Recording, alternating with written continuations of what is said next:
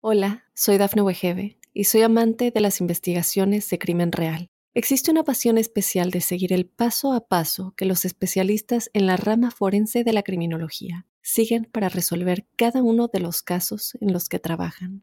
Si tú, como yo, eres una de las personas que encuentran fascinante escuchar este tipo de investigaciones, te invito a escuchar el podcast Trazos Criminales con la experta en perfilación criminal, Laura Quiñones Orquiza, en tu plataforma de audio favorita.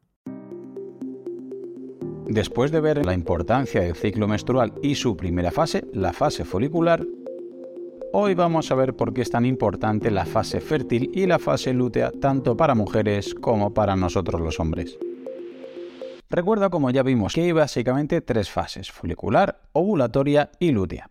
Y en esta fase folicular iba aumentando la hormona luteinizante, LH, que hace que maduren los óvulos y que se segregan cantidades mayores de estrógeno que el hipotálamo analiza para calcular luego el grado de maduración. Más tarde el hipotálamo crea altas cantidades de la hormona LH para que se desprenda el óvulo ya maduro y comience la fase ovulatoria, donde el óvulo desprendido viaja hasta el útero dando lugar a los días de mayor fertilidad de la mujer. Así que ya sabes que durante estos días tienes muchas más posibilidades de quedarte embarazada. Y esto es en lo que se basan los test de búsqueda de embarazo. Cuando en la orina detectan que tienes un nivel alto de LH, son los días que tu cuerpo está esperando esa fecundación. Esta fase ovulatoria es la fase central del periodo, que puede durar entre un día mínimo a 3 o 4 días máximo, y suele corresponder con los días 11 a 15 o 12 a 16 del ciclo. Y es aquí donde también existe un pico de estrógeno y de testosterona. Estas dos hormonas suelen reducir el apetito y aumentar la libido, por ello, hay atletas que aprovechan estos dos o tres días para bajar ligeramente las calorías, ya que quizás no te cueste tanto estos días comer menos cantidad porque el hambre baja poco a poco. Además, el metabolismo basal y la temperatura comienzan a elevarse, por lo que es más fácil perder grasa, ya que se le une que tienes menos hambre a que gastas un poco más por este ambiente hormonal. Todas estas hormonas también crean un incremento de fuerza en estos días. Es por ello por lo que hay que aprovechar y estos dos o tres días subir un poquito la intensidad de las cargas y de los entrenamientos en deportistas de competición, ya que la fuerza aumenta y la percepción subjetiva del esfuerzo disminuye.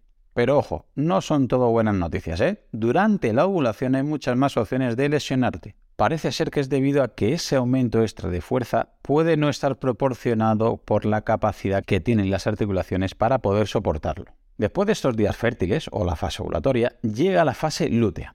La duración de la fase lútea es la que ocupa desde que acaba la ovulación, es decir, el final de tus días fértiles, hasta que llega la fase premenstrual, 4 o 5 días previos a la menstruación o manchado. Y aquí aparece en el ovario el cuerpo lúteo, que es un tejido amarillento que segrega una hormona básica, la progesterona, y que creo que le tendré que dedicar un vídeo en concreto para ella sola, porque es una gran infravalorada en la salud de la mujer.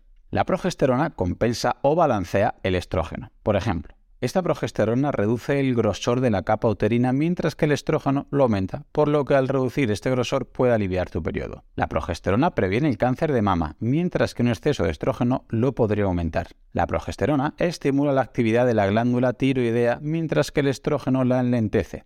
Y eso lo puedes ir intuyendo según la temperatura de tu cuerpo en esta fase lútea. Y es que no se queda ahí, también reduce la inflamación, facilita el sueño, te recupera muscularmente y sobre todo activa el sistema nervioso parasimpático, lo que ayuda a bajar este estrés. De hecho, las mujeres que tienen déficit de progesterona no pueden activar un neuroesteroide llamado alopregnanolona, el cual actúa como el GABA en el cerebro, es decir, un relajante. Sobre todo se suele manifestar en los días antes del manchado donde hay mujeres que están muy alteradas. Por otro lado, aquí existe una peor sensibilidad a la insulina, perdiendo tolerancia a los carbohidratos. Por todo esto es importante seguir aquí con un aporte reducido de hidratos de carbono, pero sin embargo podemos subir bastante las grasas, ya que el cuerpo la usará como fuente de combustible principal, facilitando así esta lipólisis o quema de grasas. Al final, mitad de esta fase, días 18, 19 o 20, es normal que te apetezca aislarte un poquito más socialmente, estar más tranquila, y es posible que empieces a retener algo de líquidos o a tener algún edema en las piernas. Es por todo esto que en este periodo se suele recomendar suplementarse en muchos casos con GABA magnesio, triptófano en forma de 5-HDP o vitamina B para ayudar a paliar posibles déficits de esta progesterona. Aplicaciones prácticas. Respecto al entrenamiento, piensa que durante la ovulación muchas mujeres alcanzan su mejor momento de fuerza, mientras que otras no notan tanta diferencia. El nivel hormonal de testosterona suele aumentar la fuerza, pero el estrógeno puede empeorar la estabilidad articular, así que lleva cuidado. Al principio de la fase lútea, el cuerpo empieza a utilizar más grasa como combustible y a perder cierta sensibilidad a la insulina. Es el momento de bajar la intensidad de tus entrenamientos y hacer más trabajo cardiovascular suave por debajo de un 70-75% de tu intensidad máxima. Respecto a la alimentación, en la fase ovulatoria muchas mujeres no tienen tanta hambre. Puede ser debido a que el cuerpo piense más en la procreación y supervivencia de la especie que en otra cosa. Durante la fase lútea se reduce también la sensibilidad a la insulina, por lo que es aconsejable reducir ligeramente los carbohidratos y sobre todo evitar ultraprocesados. Además, el aumento metabólico facilitará la quema de grasa y recuerda que en esta fase el cuerpo usa con mayor facilidad la grasa como energía, siendo un poquito más fácil adelgazar. Y respecto a tu vida social, al final de la fase lútea te notarás más introvertida y de repente es posible que vistas con colores más tristes, que te apetezca menos salir a la calle, quedar menos con amigas, no entrenar o no te apetezca emprender un proyecto nuevo y probablemente te apetezca más estar en silencio o simplemente estar sola en tu cuarto o en tu salón viendo la televisión, escuchando música o incluso leyendo. Además, la falta de progesterona y serotonina